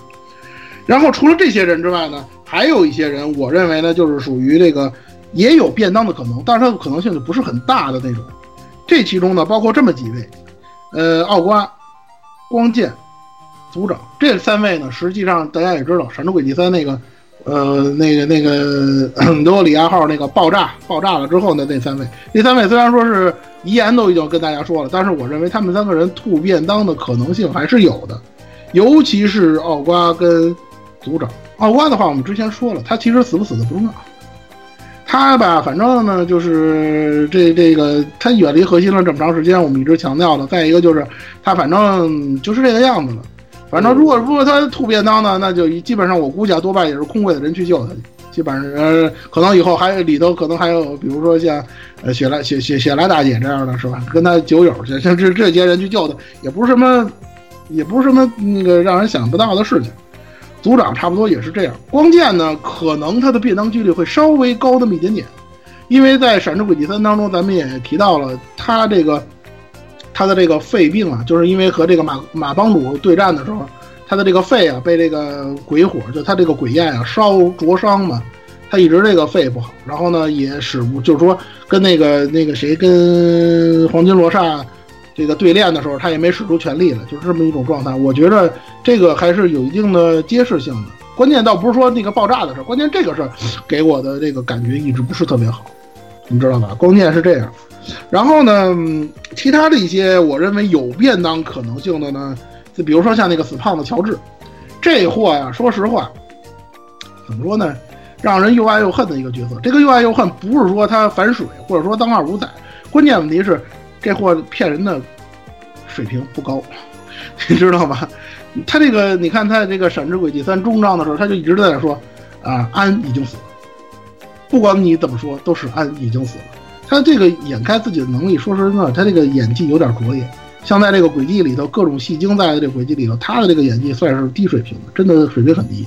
我觉得学姐的这个变复活，就是说吐便当的可能性呢非常大。这货呢，你说让他死吧，是吧？也没有什么让人觉得特别那个什么的地方。而且呢，大家也知道，如果他便当了，然后阿尔贝里希再便当了，那地精就真没什么人了，你知道吧？毕竟总得留几个吧，对吧？是吧？你号称黑之攻防的呃这大名，你总得留几个人吧？你不能说完全就把这个整个这个这这黑这这黑之攻防给弄弄弄弄弄垮了，这个没什么太大意义，就说没什么太大的意思，把它弄垮了，没说明不了什么问题。总得有这么几个继承的人，所以我觉着呢，乔治他挂的可能性其实真的不是特别的大，而且呢，我觉得他会很快洗白，尤其这个，尤其这个邪姐，如果她要没死的话，那基本上在很多玩家心中她就已经默认洗白了，你知道吗？对对对对对对对，然后呢，就是林恩，林恩的话呢，我们之前已经说了，他是这个解决诅咒的关键问题。那至少在他临门一脚之前，他不可能管主角嘛，怎么也得有点主角威能，对吧？这个主角威能，当然了，你说这主角威能它能持续到什么时候？这个东西值得探讨。再加上那个黎恩呢，最后呢，我觉得他会往悟道的那个方向走，也觉着呢，我也觉着呢，他呢不可能就是说那轻易的就给这个这个这个官方啊，不可能轻易的就把他这么写死。虽然他有这种可能性，或者说嗯可能性还是很低。不过我觉得他他就算真的要凉，可能也是得信藤社长退休的时候了。对 对对吧？当然了，以后有没有他他对对这个至于说以后的系列有没有他出场可能性，那事儿再说。所以我会人气这么高，不让他出场，不可能的，不存在的好吗？但是我觉着呢，反正他呢，按照他师傅那个说法，就是说浪迹天涯去悟道去，我觉得可能也也不是什么坏事儿。反正帝帝国这事儿也就这样了。我他以他的那种性格，也不是那种愿意去称王称霸、去去去怎么着的人，他不是那种性格的人。这点跟他爸区别太大了，你知道吗？这个是存在变数的这么一一些人，剩下的一个人，我认为基本上就安全了。像那个空鬼组啊、克州组啊、安全安全，非常安全。黑新九七组黑白兔以外的这些人，然后那个你像那个学姐呢，我认为多半会吐便当。反正因为呃，包括铁血之子，其他的那些铁血之子也是那，因为没有什么死的必要。再一个呢，反正帝国呢，这一经微经过这场变故之后呢，总得让一些新人或者让一些新的这个年轻一代上台，然后走向台前。那这些人都是重要的力量，他们不应该变当，是吧？对，关于那个这个《闪之轨迹四》的预测部分啊，就到这儿。因为怎么说呢，说到底这也只是预测，都是一些主观上的东西，没有什么太多的真凭实据。兴许这个，呃，不不等的游戏发售，可能过几天公布消新消息呢，就能打打一些脸。但是没关系，反正咱们呢有一些想法，就是说呢，有我们有一些想法呢，跟大家说。这这一点呢，就是说，包括像那个《闪之轨迹》未来的有一些情报呢，可能我们有机会还会跟大家分享。而且呢，《闪之轨迹》呢，不管怎么样呢，它秋天就发卖了，大家呢也不用太着急。但是，虽然是我们对于这个四代充满了期待，但是三代的问题，我觉得最后还是要跟大家提一下的，因为三代确实有一些呃做的不到位，甚至可以说就是严重的影响玩家感受的东西。这就像我们第一期跟大家说的，说你把这些东西写出来是一方面，你怎么写的是另一方面。我不是说这东西我把它写出来堆那儿，我就算完成任务。如果你写的不好的话，玩家一样不爱看，你的体验一定一定会变得很差。这个实际上是《闪之轨迹三》亟待解决的一些问题，或者说我们对于《闪之轨迹三》非常不满的一些问题。呃嗯，这是首先啊，就是说除了这个，首先啊，我们按照那个之前跟大家说的，就是《闪之轨迹三》当中呢，人物描写当中呢，有一些角色呢是存在问题的。通过这些角色呢，我们来看看《闪之轨迹三》到底发生，就是说他在描写他的演出，或者说他在一些呃剧情的设计啊，包括一些某些方面，到底存在着出现了什么问题。呃，首先我们提一个角色，这说了很多次了啊，库洛。库洛的话呢，其实际上表现的一个反反映了《闪之轨迹三》的一个重要的问题，就是这个便当的问题。便当的问题，我一直以来是这样的一个观点：A C G 作品啊，就是 A 我仅限于 A C G 这个范围里啊，这个便当的这个事儿，就是说你要写便当的这个剧情的话，这是一个非常敏感的事情，而且是一个可以说是一种禁忌。因为这个东西，我大家我跟大家说，如果你写不好的话，实际上并不能给你这个作品添彩。你比如说我写悲剧，我把一个人给弄便当了，可能会让你这个悲剧的这个感染力增强，但是这不是一定的，你知道吧？对于死人物死生的这个事儿，那个就是说你去写死生的这个方面，其实是对于一个作者或者说对于一个游戏的这个剧本来讲，它是对你的这个掌控力的要求是非常非常高的。因为有些东西啊，比如说人物的这个人气啊，是你控制不住的。有的时候你可能因为，比如说写死、写生、写这些事情，给这个人气呢造成了一个非常大的一个提升。但是呢，你就会觉着，哎呀，他这个人气提升成这样了，这个你再来起起笔去写的时候，就会给你造成很大很大的顾虑。而这种顾虑造成的一个结果就是，很容易让你把持不住，让你觉着瞻前顾后，到底是死好还是不死好，还是就这么着了。嗯，我举一个不太恰当的例子啊，比如说像那个美漫，美漫就是一个最典型的例子。美漫里的反派他老不死，甚至不是那个老不死，他老是不死，而且呢还出了一个什么梗儿，就是说某某某绝不杀人，像这这像这这这样的一种梗儿。他为什么？就是因为反派的人气太高了。你塑造一个反派不容易，你可算让一个反派出了头了，你说你再把他弄死，你再塑造一个反派多累疼。是商业解读就是这个问题。不过美漫其实还有平行世界的这个问题，这没关系，这段死了可以换个平行世界再啊再出场。这是这是表现手法的问题，但是终归一点就是舍不得死。诡异现在就是这个样子，为什么他最后人物膨胀到这种程度？反派也好，正派也好，膨胀到这种程度，就是你觉得人气可能很高了，你舍不得让他死，那怎么办？你像那个库洛也是啊，人气，我认为库这个库洛人气很高，弄死了，哎呀，太遗憾了，不行，我再让他活吧，死了活，活了死。那你每折腾这么一次，他的感染力就是他之前死也好，活也好，他的感染力都会下降一成。之前莱维为什么人气高，或者说他的感染力为什么强？影之国那个那不叫复活，那个东西是幻境，或者说是一种幻想之类的东西，对就好像平行世界似的。他处理就非常好。帝国篇实打实的时间轴，你怎么办？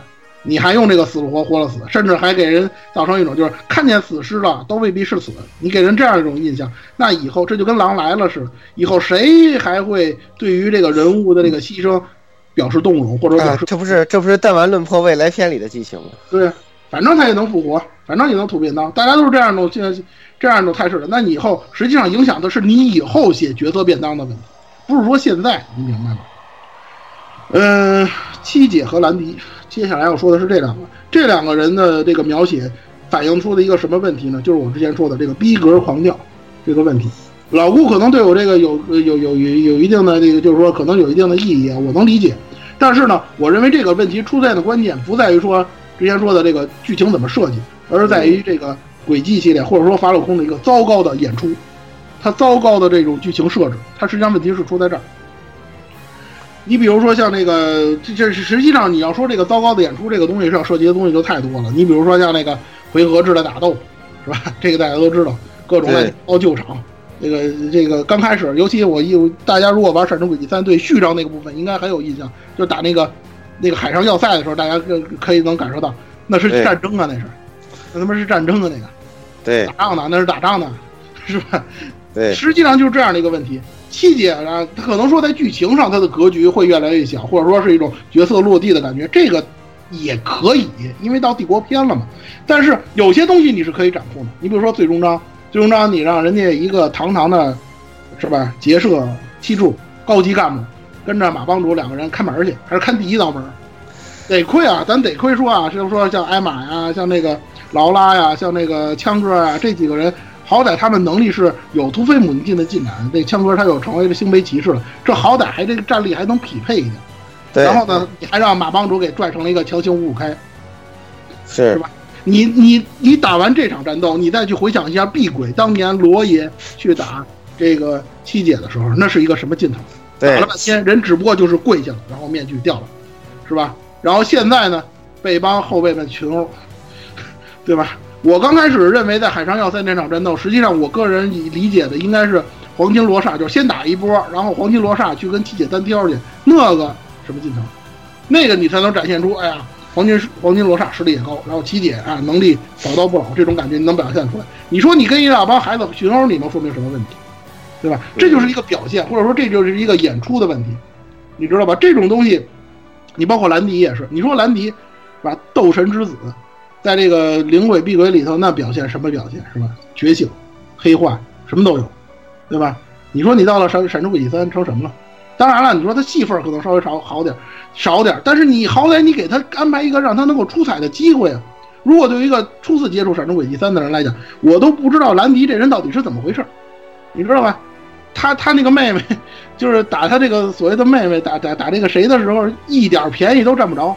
然后这位成天到晚就会说，要么就是我操我操，就是这样，要不然就是不会吧啊，这他就会说这种两句，你知道吗？他就没根本就没有什么表现他的这么一个机会，你知道吗？这这个写的这个角色你表现的是非常的尴尬。你说你戏份儿不够多，这个没问题，但是你得给他写出亮点来，你知道吗？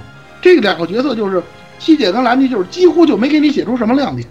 我们对他这个好印象完全是来自于前作，嗯，你知道吧？这个东西包括七，尤其七姐是最典型的，给大家的这种感觉就是，哎呀，这个以前的那个角色你不出场比出场好，不出场的话是吧？大家还能回想一下以以前的情怀，还可以情怀一把，觉得这角色相当不错。然后但是一出场呢，就是谁出场谁掉逼格？非常尴尬的一件事情。救七组也是这样，救七组呢，实际上呢跟库洛有一点类似的地方，就是对于这一个系列作品，我们的老角色跟新角色的处理问题，这个问题很麻烦，你知道吗？很多很多的系列作品都存在这样的问题，典型的主命，这个大家都知道，怎成了那对个。救七组也是这样，就是你旧七组的人物，你的这个人气有，我承认，但是你不能因为这个影响了你新角色的这个发挥，而且你不能就是说这个我也舍不下，就是旧角色我也舍弃不了，新角色我要给他写的漂亮一点，你顾得过来吗？《闪之轨迹三》就这么点剧情，就这么七八七八十个钟头的剧情，你又要把旧七组写出来，你又要把新七组给写写写写出亮点来，那你最后的结果就是两头都不好好。而且旧七组有些角色，我们我跟大家说，你比如说像江哥啊，像那个艾玛啊，他在这个《闪之轨迹三》中还是有着重要的作用的。但有一些角色，我觉着就没什么太大用了。说真的，他能做什么呀？你比如说艾利奥特这个角色，这个角色就提了一点，他四处去当那个小提琴演奏家，然后获得了各种奖。你说这个东西，它对于你轨《闪之轨迹三》的那个主线剧情有什么帮助？有人说那要塞那事儿，要塞那个事儿，说句实话，以李伊恩的这个灰之骑士的这个名气，即使没有艾利奥特，他爹能不给他推荐状吗？不可能，绝对是不可能。是艾利奥特陪着去，就为了再展现一遍那个艾利奥特他他爹是一个儿子控，就这么点事儿。对，说他，对剧情剧情的推进有什么帮助吗？是的，强行的的加戏，就是强行的给这个旧角色加戏，角色太多，严剧情严重拖沓，到最后弄成一个什么结果呢？就是宿命对决啊，一对一的宿命对决都没有了，我们就只能一堆儿打一堆儿。刚才我们说了，这个七姐跟马马马高要不然剧情剧情写不下了。对，你你战斗安排不了了，你不能安排他妈二十多场那个剧情战斗啊，对吧？那怎么办呢？一堆儿打一堆儿吧，是吧？你你说像那个七姐跟马帮主那个这个实力对比还是比较正常的。您再瞧瞧后边那两场，是吧？您再瞧瞧那个那个那个列列兵那场，就是那个那个那个谁库洛呀、列兵那场，还有那个二少跟大少那场，就那两场战斗啊，是吧？有几个真打的，全都那看戏的。是吧？大少跟二少那场，我估计就这就他们俩是想真真打个你死我活的，其他人都瞎掰了，你知道吗？你知道吧？然后那个，然后那个那个那那个谁那场那那个列兵列兵那呃列兵那场也是，那库洛的基本上就是放水的。然后呢，你说像库雷亚那个就是借不到，是吧？借不到太惨了。借借不到，对吧？你这都是这个样子，你说你怎就是反正反正就是我这就是我我反正我也安安排不下了，就这么点剧情了，就这么点时间了，你们赶紧上吧，是吧？我等时间，你比如说我赶时间，你你你们一起上吧，就这么一种状态，对吧？角色太多，你不知道哪头抗热。然后我们再说说黎恩，其实这么长时间啊，我一直是想找一个专题，中就是专题专门说说黎恩的，但是呢，实际上之前也已经铺垫了不少了。黎恩这个角色呀，说真的，憋屈惨，大家都知道。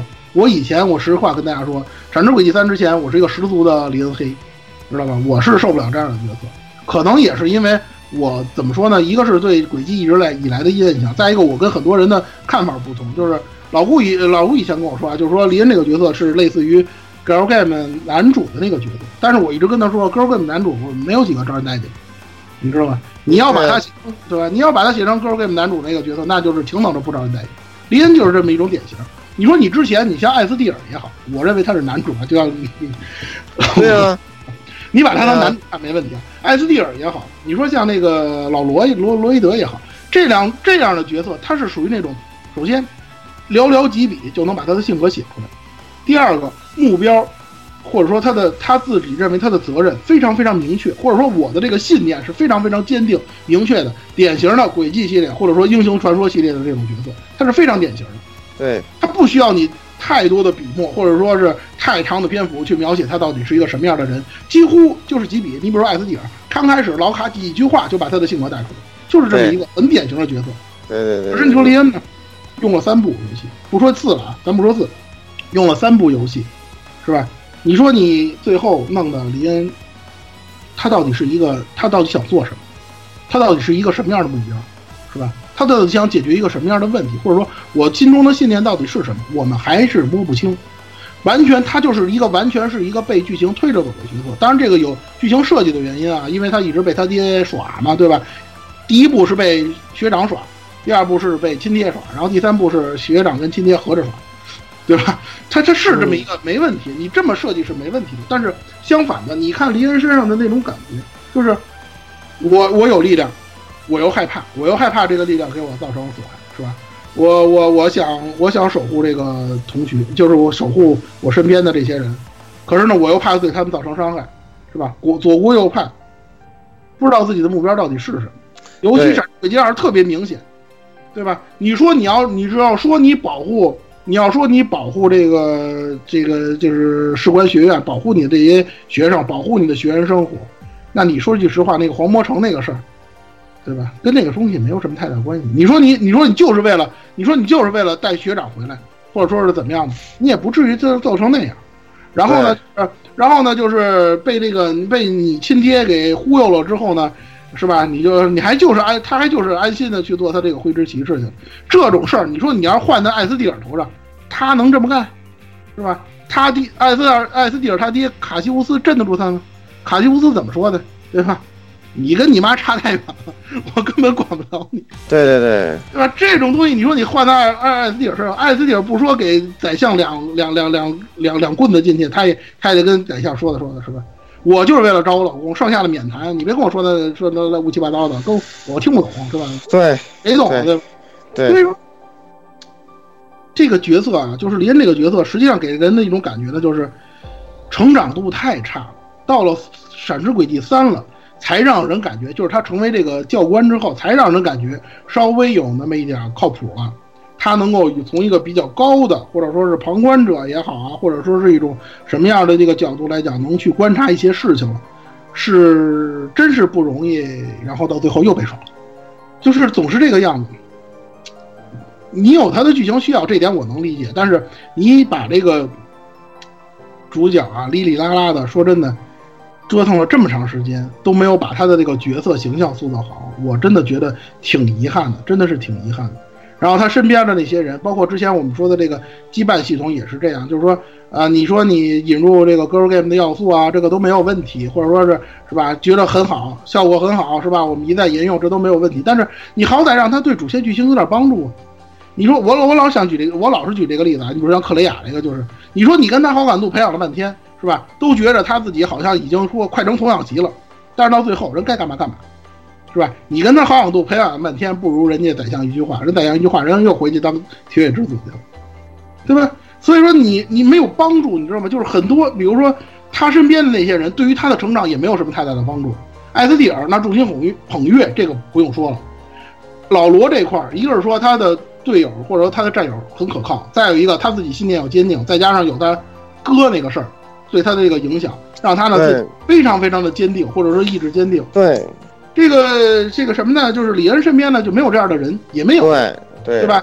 你说学长，他觉着还算不错的，是耍他的，他爹是耍他的，是吧？就是这样。然后呢，你说你说你想维护这个学员关系或者同学关系，闪之轨迹二之后，全全全全走了，事情一完结，人全走了，您留在士官学院再上您学了，都这样。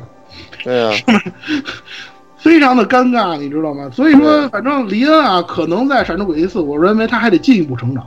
到最后，我们可能在以后的，比如说总结篇啊，或者说帝国完结篇啊，我们可能还会重新审视一下这个人，包括他最后最后从中。最后从中中传变成了接传，然后领悟了这个克妻生女流的真谛，悟出了理，悟出了理，这悟理到底是什么？这就是他妈的轨迹没有讲理的地方了。对，我上哪讲理去是吧？所以说呢，哎呀，这个李恩的角色真的让人一言难尽啊。但是他不管怎么说，他也是主角，而且这样的主角，说句实话，在是轨轨迹系列也是比较少的。那大家呢，就是反正就是随着他的这个意思来走吧。反正他的命运基本上也是这样了。到最后呢，他这个划破黑暗的闪电这事儿，他也不是他定的，也是别人给他定的，反正就是这个样子，对吧？被被被被钦定，被钦。定。然后呢，除了这些之外呢，呃，《闪之轨迹三》也有一些其他的一些问题，比如说卫史的终章，这个东西我一直没提，因为我一直因为我觉得啊，这个事情其实是从两方面说，一个是说，呃，分割商法这个事儿，大家应该习以为常，然后古籍系列一直是这样。对吧？大家应该习惯这件事儿了。一个小厂对吧，做不完，然后分割成两个，这是商业上的问题，也是它项目管理上的问题，跟剧情本身没什么太大关系。但是你做出分割商法，但是你不能这么分割。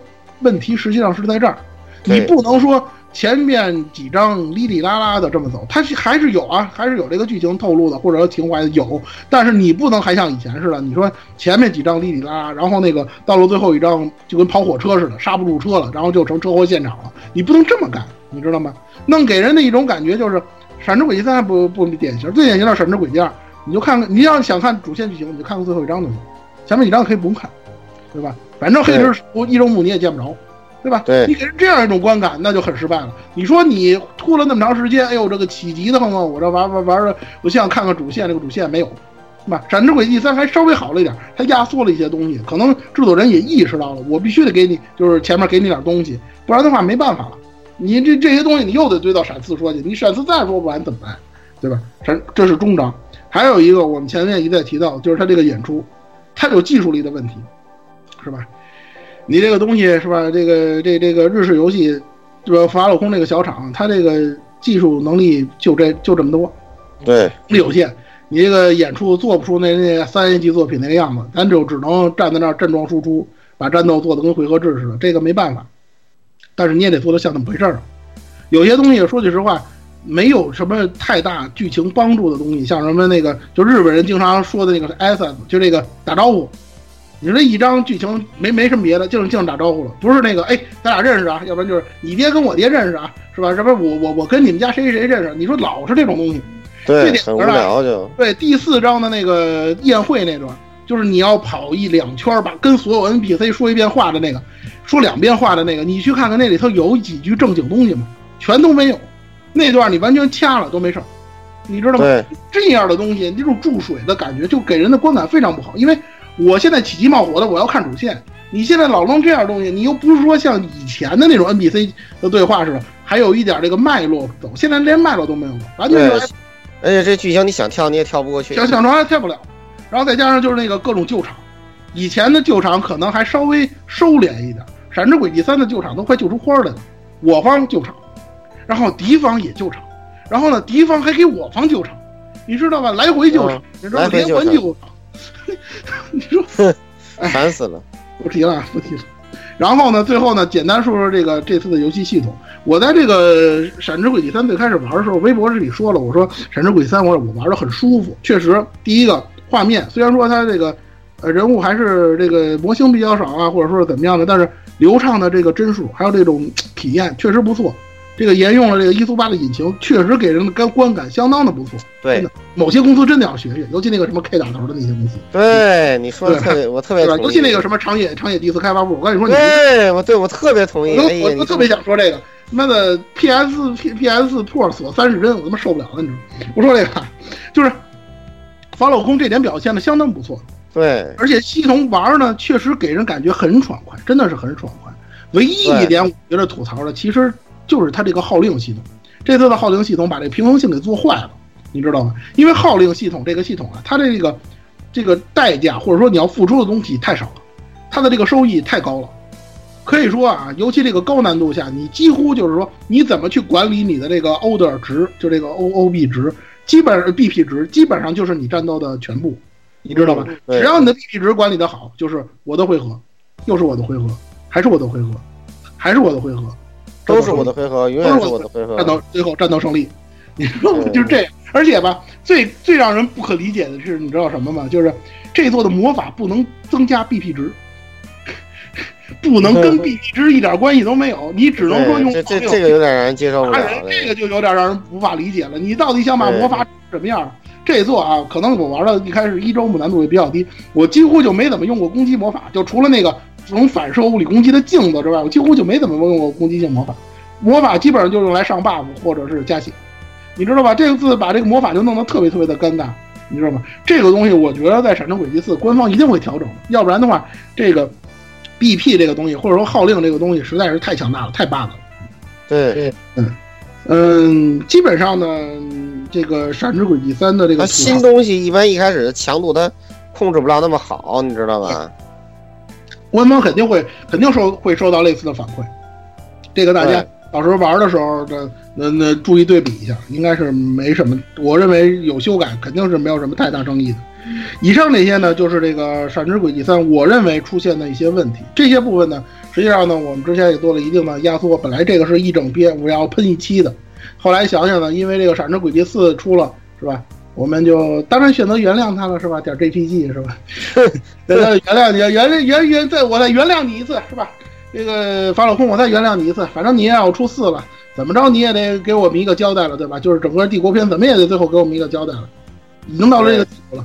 近藤呢，在这个呃他这个年会上，面对着这个记者的这个发问，或者面对玩家的这个评论以及他的这个质疑呢，也已经跟大家打保票了，说这次呢一定要把这个轨迹的前半部分，帝国这部分呢，呃，告一个段段落，给大家一个交代，是吧？这个也许诺了半天，是吧？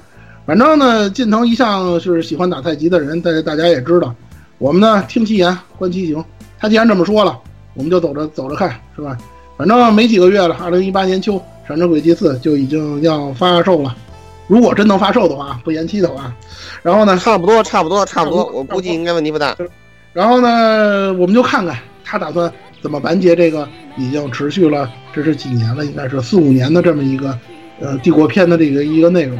其实大家想想啊，帝国篇折腾来折腾去这么长时间，也没逃出那个壁纸轨迹的框架去。对，到最后，最后他说白了，就像我之前说的，他对于这个整个轨迹系列，包括塞姆里亚大陆历史的推进，几乎几乎没什么太大帮助。他只是把那个呃轨壁纸轨迹最后那两年两年空白期的这个圆的这个东西给它圆圆回去了，就完了。对，嗯，但是呢，确实帝国篇的这个广度和深度，不管怎么样，都是整个轨迹系列前所未有的。这么几部作品呢，有好有坏，大家有褒贬不一嘛。但是值得探讨的东西确实也有很多。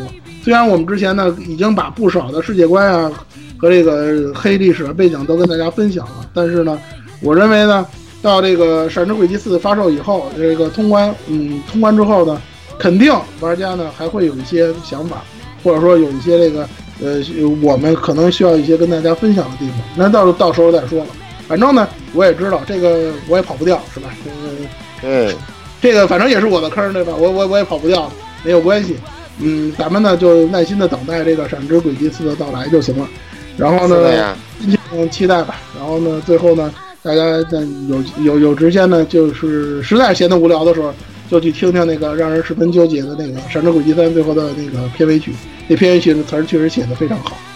然后呢，反正听着是听听听着听着是让人觉得挺绝望的。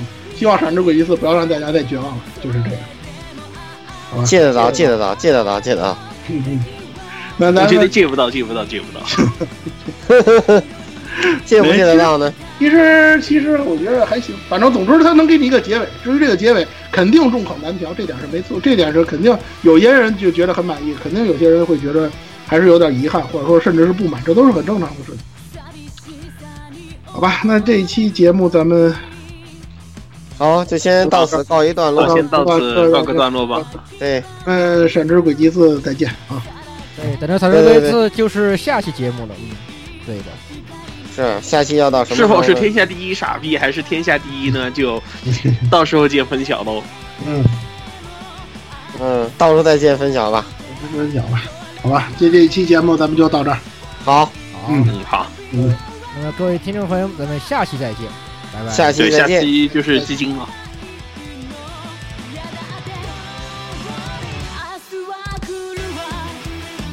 欢迎各位收听本期节目，请各位听众老爷在评论区留下您宝贵的意见。大家可以通过荔枝 FM、蜻蜓 FM、网易云音乐、Podcast、新浪微博、SF 轻小说频道搜索并关注 AR Live。主播和各位小伙伴在官方 QQ 群幺零零六二八六二六恭候各位大驾光临。各位听众朋友们，咱们下期再见。